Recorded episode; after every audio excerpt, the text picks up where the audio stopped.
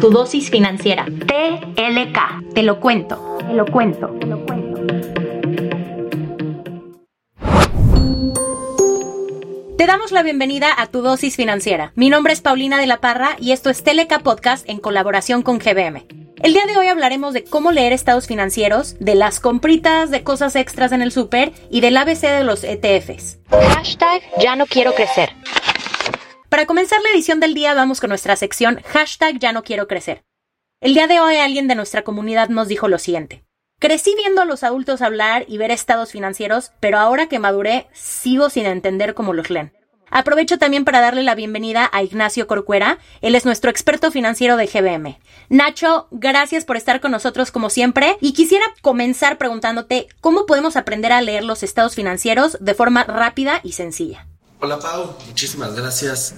Primero que nada, creo que es importante comentar que no todas las personas necesitan saber leer estados financieros de forma muy detallada, ¿no? Sin embargo, si hay algunos casos en los que puede servirte tener conocimiento básico sobre este tema. Un ejemplo de esto puede ser cuando quieres comprar acciones de las, de las empresas en las que estás interesado o cuando le quieres dar seguimiento a estas empresas en las que ya tienes acciones, ¿no? Aquí es en donde te diría que saber leer, aunque sea de una manera muy superficial, los elementos clave de los estados financieros te puede ayudar a determinar la salud de esta empresa en cuestión, o sea, de la que estás investigando, y así puedas conocer las ventajas competitivas que tiene contra su competencia. Pero también te voy a dar un tip para no meternos este, completamente al detalle y decirte que esto es algo que tienes que hacer de forma constante con todas tus inversiones. Muchas veces todos los informes financieros cuando reportan las empresas vienen acompañados de documentos muy relevantes como cartas de, de los directivos de las empresas en las que explican el entorno económico, los eventos más relevantes de la empresa y también tienen un comentario sobre este mismo detalle de sus, de sus resultados. Entonces muchas veces más allá de tú tener que llegar e indagar sobre todos los detalles, analizarlos, puedes buscar estos documentos que te pueden ayudar muchísimo.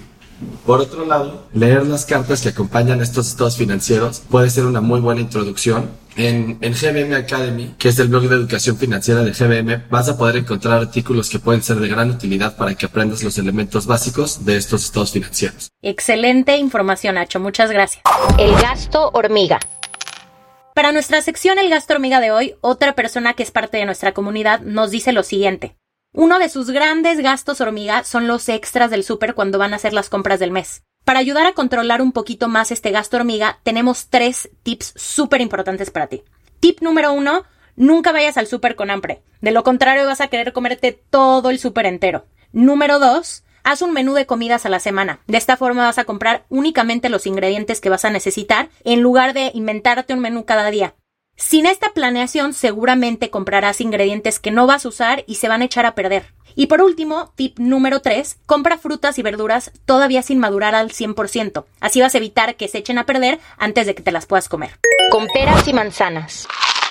Finalmente, para nuestra sección estrella del día con peras y manzanas, Nacho, ¿nos podrías hablar un poquito del ABC de los ETFs? ¿Cómo no? Pues de forma simplista podríamos decir que los ETFs son fondos de inversión que están listados en la bolsa de valores. Pero vamos a empezar por el principio. ¿Qué es un fondo de inversión? Un fondo de inversión es esta especie de canasta en la que muchos inversionistas juntan sus recursos para comprar activos de manera conjunta. De esta forma, pueden comprar una mayor cantidad y variedad de instrumentos de los que podrían comprar únicamente invirtiendo en una acción o en un bono en particular.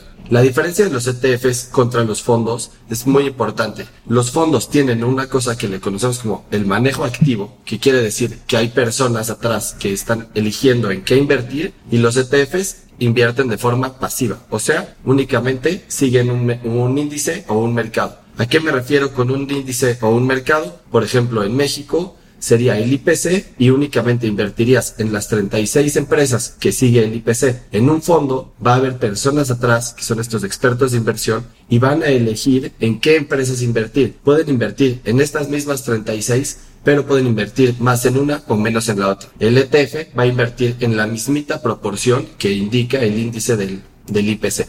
Otra característica es que también puedes encontrar con los ETFs que sigan distintos índices, no solamente el mercado accionario de México, sino puedes buscar uno que siga el precio del oro, puedes buscar otro que siga las 500 empresas más grandes del mercado accionario de Estados Unidos, o puedes encontrar uno que invierta en Europa, etcétera. En resumen, los ETFs son vehículos que te ayudan a invertir como un experto sin necesidad de serlo. Nacho, muchísimas gracias por tu tiempo y tus excelentes recomendaciones. Sabes que siempre es un gusto hablar contigo.